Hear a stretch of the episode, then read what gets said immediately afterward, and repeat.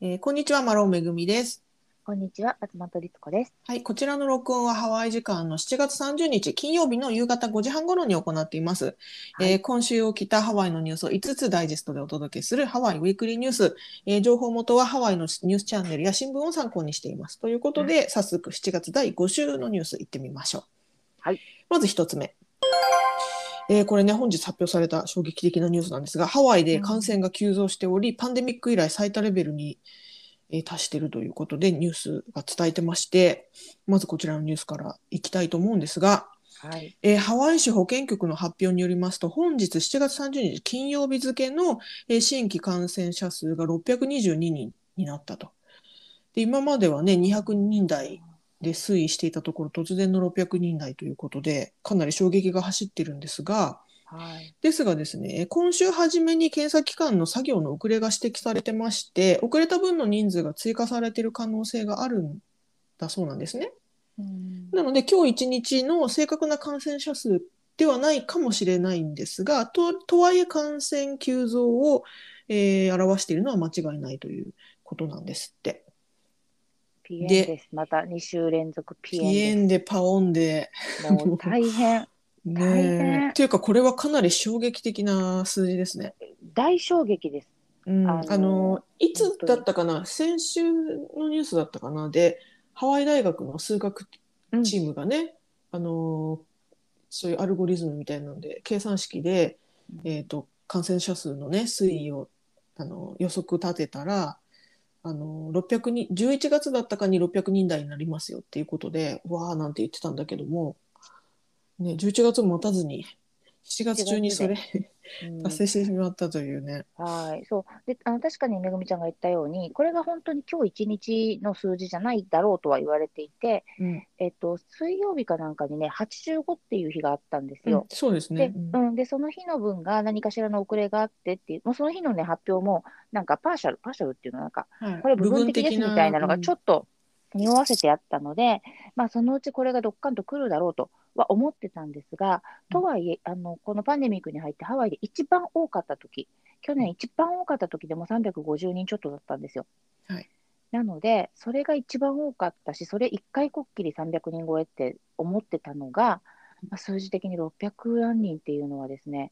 400台、500台をぶっちぎってきちゃったので、うん。ちょっと現実的じゃないというか、もうみんな、え？っていう。唖然としちゃいますね。うん、でしかうん。もあの、ハワイっていつも大体12時、お昼12時にその日のあの感染を発表してるんですけど、はい。今日はね、11時ぐらいにもうその数字が出たんですよ。うん。ちょっとイレギュラーだったと思うんですけど、で、うん。私の知り合いからあのいきなりなんか LINE と飛んできて、見た見た、622みたいな。で、うん。私まだ見てなかったから、何のこと言ってんのかなと思ったら、うん。その数字だったので、うん多分本当今ハワイの人たちみんなすっごいびっくりしてると思う。ね、激震が走ってますよね。はい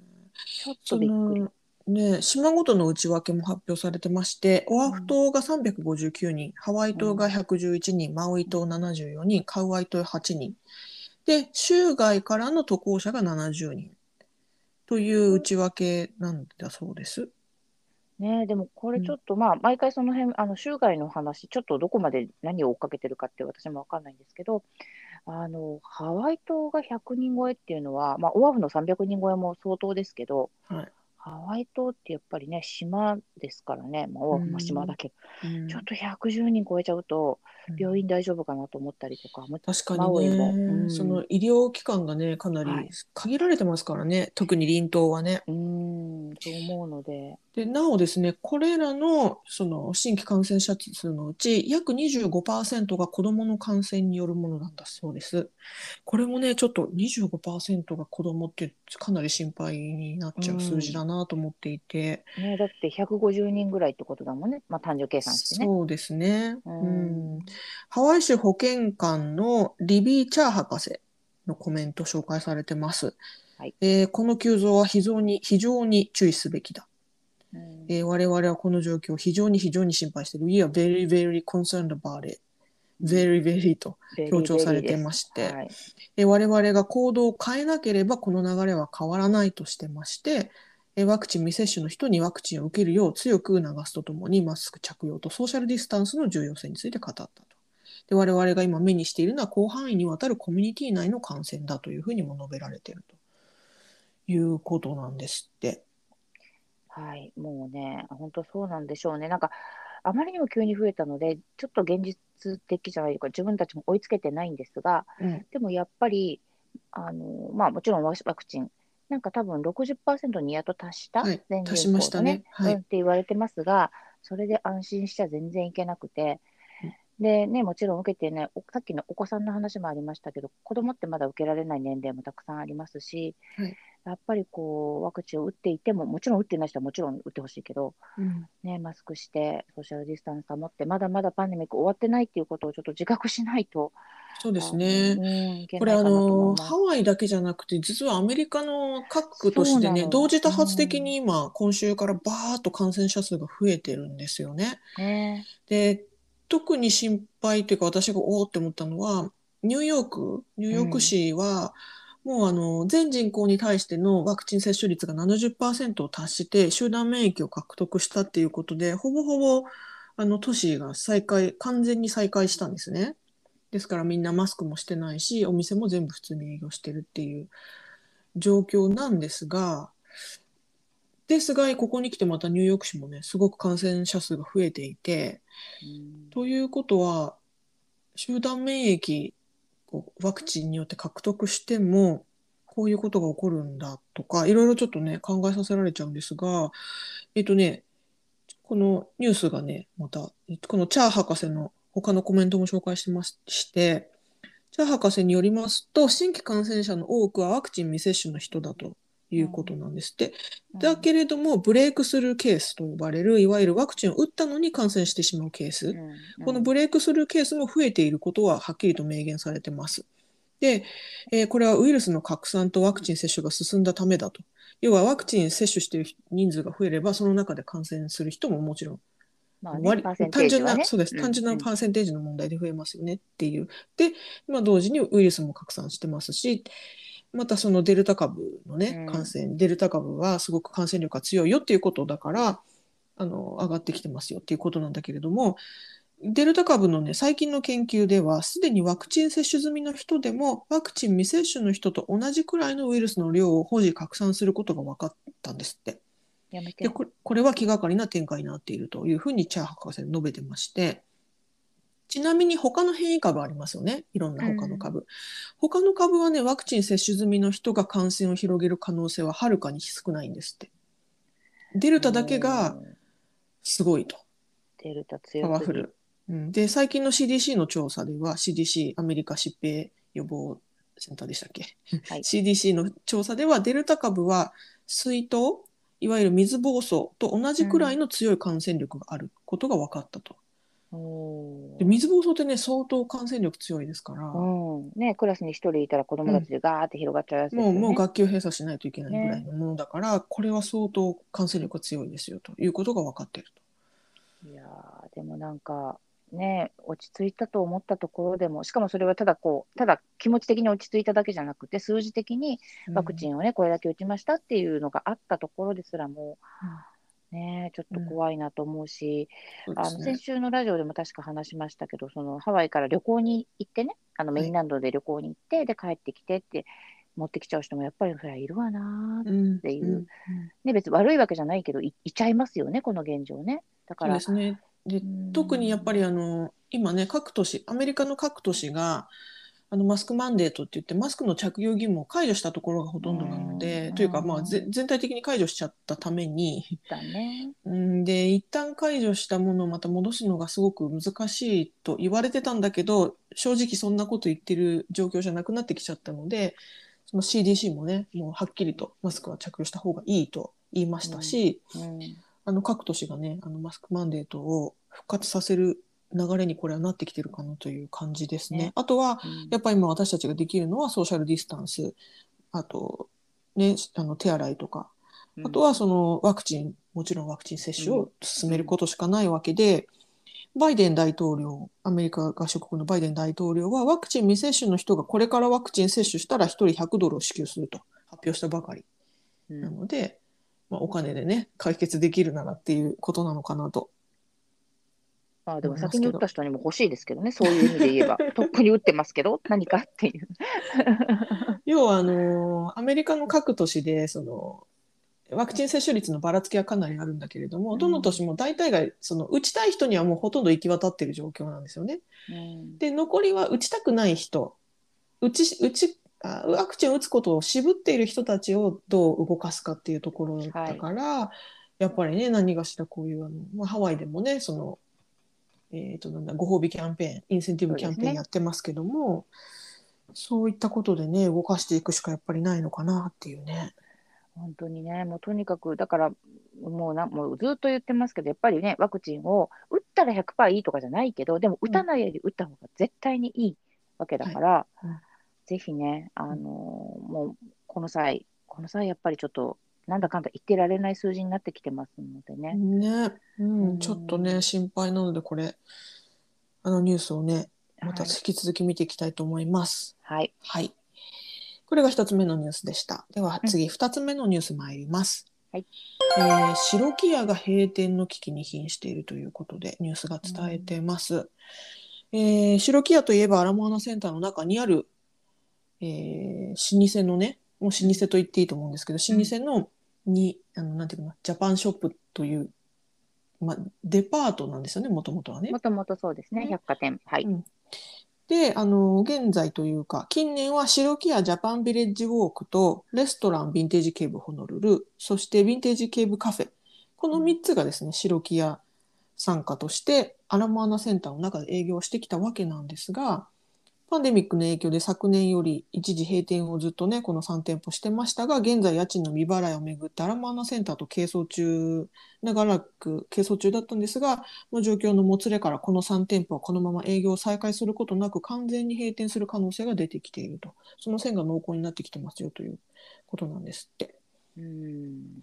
で、アラモアナセンターのオーナー、アラモアナセンターの持ち主はカナダの不動産会社のブルックフィールド・プロパティ・パートナーズという会社だそうなんですが、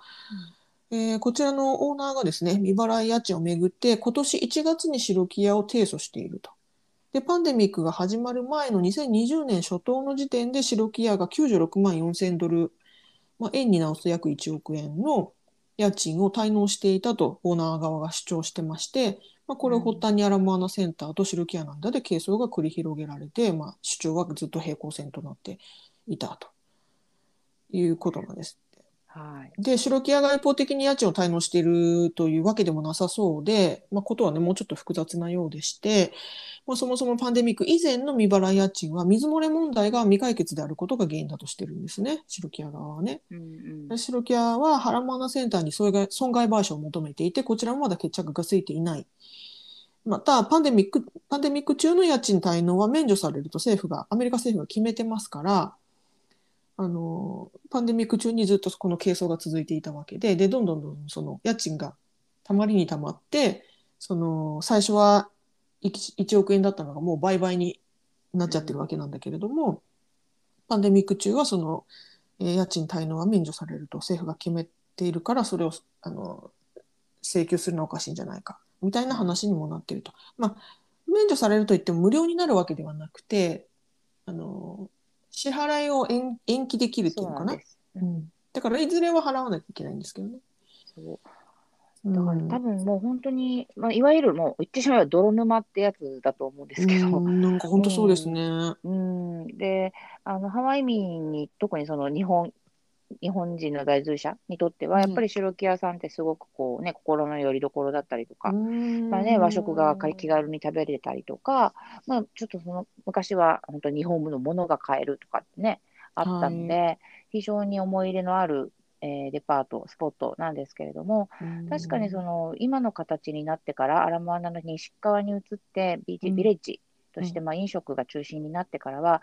盛り上がってるようにも見えつつもちょっとこう常にあのお店の入れ替わりが激しかったりちょっと閑散としていたりまあいろいろあった感じはあるんですよね。何か感じ取る感じはありましたよね。何か感じ取る感じは本当にあったんです。でうん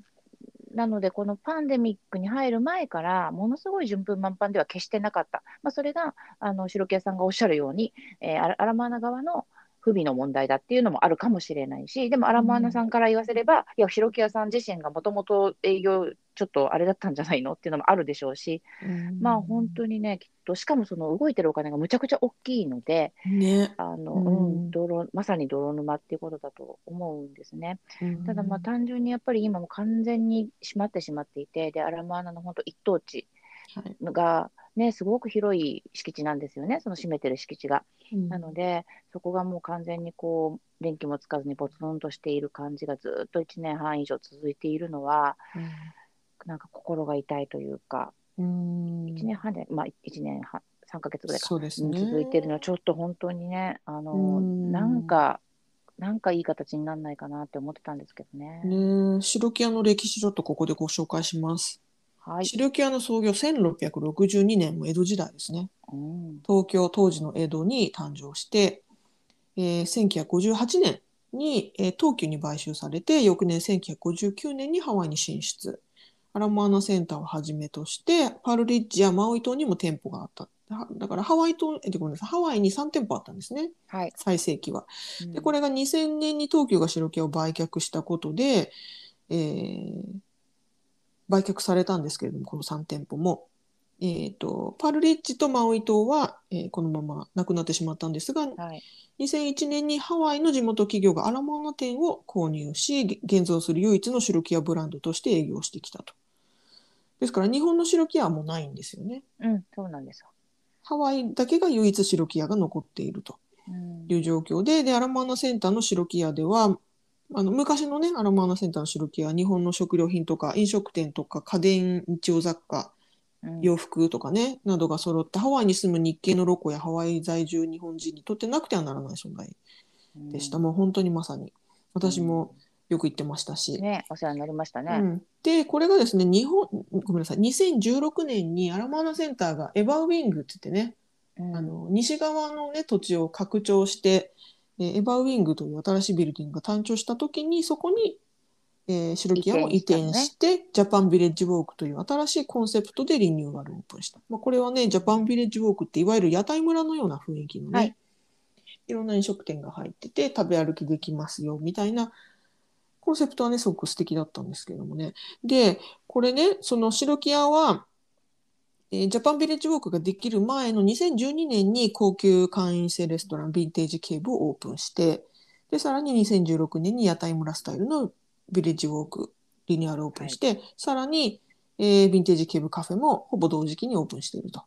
いう流れなんですが、白木屋側と白木屋の投資家はこれらのリニューアルで年間売上が3倍ほどになると予想してたんですが期待していた利益を得られなかった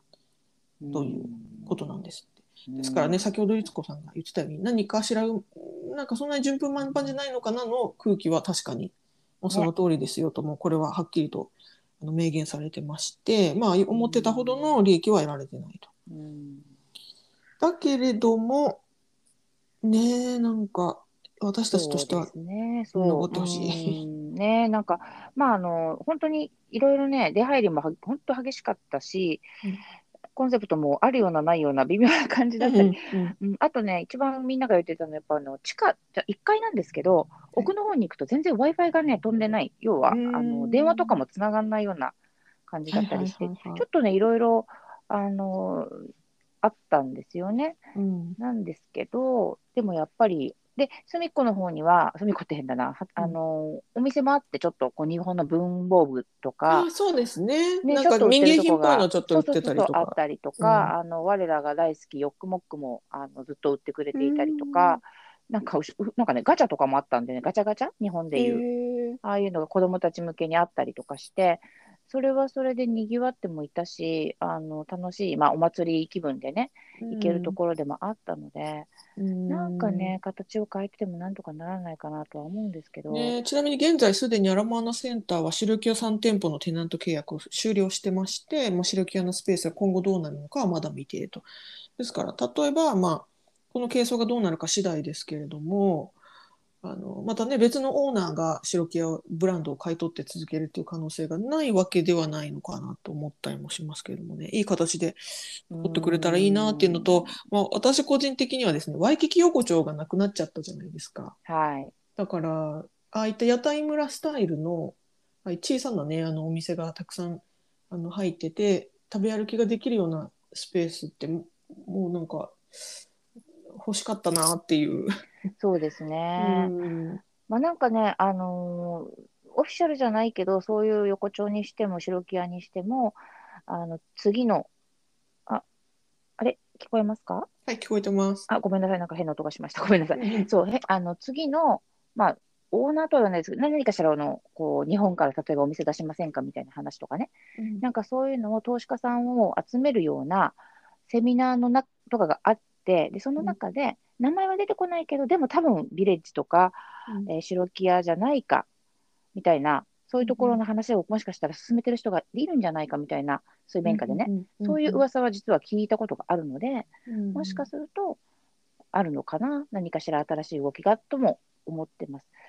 うんただまあ何にせよ、その、大きいんですよ、金額がね、すべてにおいて動く金額とかが大きいと思うので、ね簡単に、うん、あの、どれか一人が入って手を挙げて買えるようなことでもないでしょうし、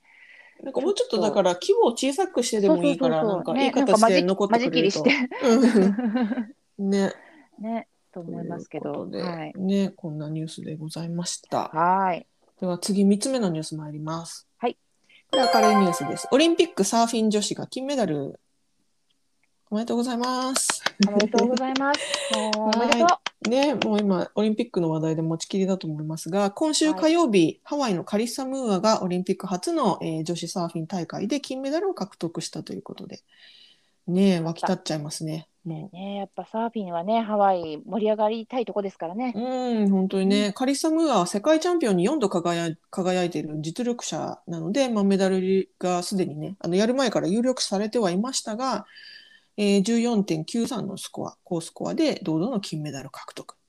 えームーア選手の家族は買い向きにみんなで集まって試合観戦をして、えー優勝確定の瞬間にはお母様のキャロルさんが涙を流して喜んだということでニュースが伝えてます。ね。本当だったらきっとね、日本に応援に行きたかったでしょうけどね、今回はそれもなかなか叶わないので、そうね。だからアメリカのね、選手のご家族は結構こう、お家に集まあ、それも集まってもどれぐらい集まってるかですけど、そこも微妙だけど、まあ、でもね、ハワイからとかアメリカからテレビを見ながら応援をしてるっていうのがね、よく中継でも見ましたけど、うんはい。はい。ね、おめでとうでとうですね。うん、ちなみにですね、この女子サーフィン大会の銀メダルは南アフリカのビアンカ・ペイテンタグさん。えー銅メダルは都築安室さんですね、日本のね。ね、日本ね、はい、おめでとうございます。はい、ちなみに男子サーフィンでは金メダルをブラジルのイタロ・フェレイラさん、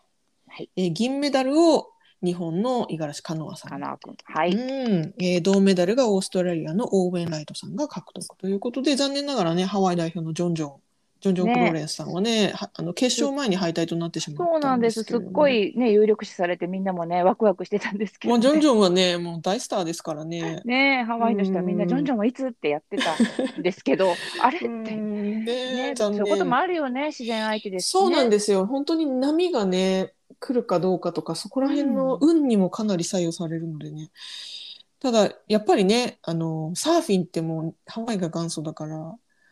ねえ、ね。メダル獲得嬉しいというか、ちょっと、私はちょっとほっとしました。はい。本当嬉しかった。で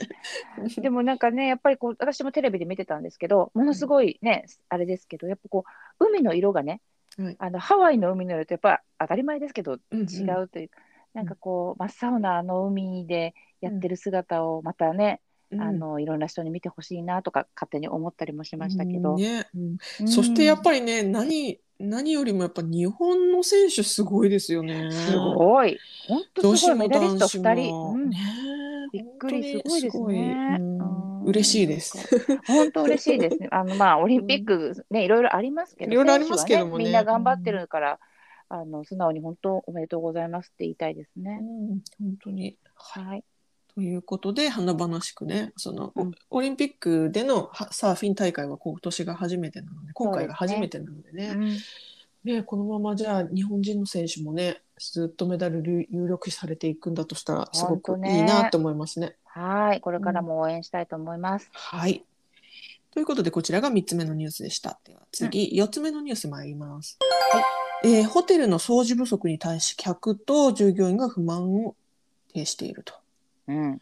えーアメリカが夏休みということもありまして、アメリカ本土からの旅行者をはじめ、多くの人がもうすでにハワイを訪れてね、今観光業が回復して、もうかなりハワイ旅行ブームみたいな感じになってるんですが、はいそんな中、ホテルの、ハワイのね、ホテルのキャパシティはほぼフル。まあ、つまり満室に近いぐらいお客様が入っている状態にもかかわらず、以前のようなハウスキーピングサービスがないことに対して、えー宿泊客とホテル従業員の両方からクレームが出ているということなんですって。うんえー、とハワイの方多くのホテルではですね、パンデミック中にお部屋の掃除やベッドメイキングといったハウスキーピングサービスについて、毎日は行わずに最小限にとどめるという対策をしてきたんですね。うんお客様が入れ替わる時のみに、時にのみあのきちんと掃除をする。で、同じお客様が何日間も滞在しているその中日はあの、そういったハウスキーピングサービスは最小限にするとか、あの感染予予防対策の一環としてあのしませんよというふうにしたんですよね。で、まあ、希望があれば掃除するっていう対策を取っていたホテルもあったようなんです。まあ、そこら辺まちまちですけれども、はいとにかく毎日あのハウスキーピングサービスをするということはやめていた。しかし、パンデミックの規制が現在ほぼ解除されている状態なわけですが、ハウスキーピングの回数は元に戻さず最小限にしているホテルがほとんどだということなんですって。で、ハワイの労働組合、ユナイト・ヒア・ローカル5という労働組合によりますと、ホテルは99%の客室占有率があるにもかかわらず、わずか62%の従業員しか仕事に戻ることができていない状況だということで、まあ、そのため先週金曜日、モダンホノルルと入り替えホテルのプールデッキにて、ホテルでのハウスキーピングの仕事を回復させるよう呼びかける集会が開かれましたが、モダンホノルルからは回答が得られなかったと。いうことで、このユナイト・ヒア・ローカル5の代表、ジェマ・ワインスタインさんのコメントですが、えなぜ以前のように毎日のハウスキーピングに戻さないのか、ホテル側に尋ねましたが、回答が得られませんでした。これは何を意味すると思いますか？わかりませんが、えーホテル側はパンデミックによってハウスキーピングを最小限にしたことで従業員の人件費を削る口実を得たのではないでしょうか。というふうに語ったということで、あ、なるほどなと私ちょっと納得しちゃいました。うんね。うん。でもちろんね、このハウスキーピングがないことに対して、ホテルのお客様、えー宿泊客からも不満を訴える声が寄せられてまして、うん。えーモダンホノルルに宿泊しているデボラさんは、毎日のルームサービスがないことルームクリーニングがないことに驚いたと語ってまして、うん。家にいる時のように自分たちでハウスキーピングをしなければならないのは少しがっかりというふうに語ったり、また入り替えホテルに滞在しているディーンドディーンドリューさん。はいえせっかくバケーションで来ているのに家にいる時のように自分で部屋を掃除したりゴミ出しをしたりタオルを用意しなければならずイライラしますと言っている。うんでこういったそのお客さんのね不満が出てきちゃうことに対して、え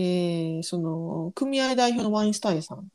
はハウスキーピングがないために怒鳴られているスタッフがいると。うんあのホテルのマネジメントが決めていることなわけですね。ハウスキーピングを前にしませんよっていうのはホテルのマネジメント側が決めていることで労働者はそれに従っているだけなんだけれどもその数少ない労働者がえー接客しているスタッフが怒鳴られてしまうのはおかしいというふうにも述べていると。この状況。なるほど、そういう状況が起こってるんだっていうのは、ちょっとこのニュースを知るまあ読むまで私知らなかったので、そうですね。あのールームキーピングというか、そういうのに関してはそういうことが、あ、あ私もこれ見て、あ、そうかって思ったんですね。で、うん。逆に、逆にというか、レストランなんかだと、はい。あのー働き手自体が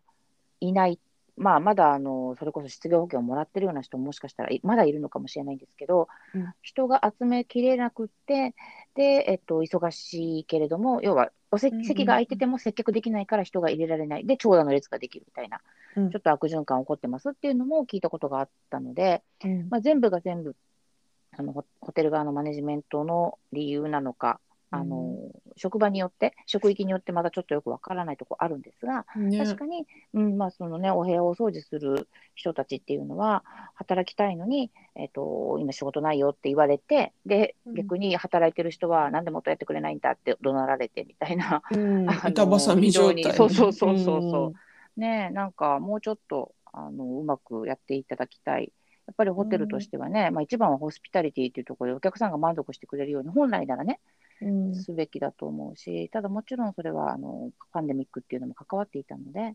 うん。ここからどうやって調整していくのかっていう、今、過渡期なんでしょうね。ね、これね、うん。あのそういえば私あの先日ポートランドにね知人が旅行に来られたんですね。うんうんでポートランドのホテルに滞在した時にもハウスキーピングなくて大変だっていうふうに言ってたのでハワイだけのことじゃないと思うんですよね。うんうんうんうんおそらくこういうふうな対策を取っているホテルが、まあ、全国的に多いのかなと思っていて、まあ、それはあの単純にねその人件費を削りたいからっていうだけではないような気もするじゃないですか、もちろん感染予ね。防対策もあるし、うん。うん。あの今呼び戻しちゃってまたその感染者数がねあのパンデミックが完全に収束したとはまだ言い切れない状態ですから、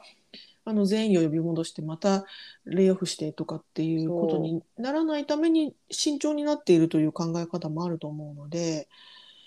ただねこれだけあの旅行者が今ハワイに来てる状況で確かにねこの中間点を取ってもうちょっと呼び戻すとかね。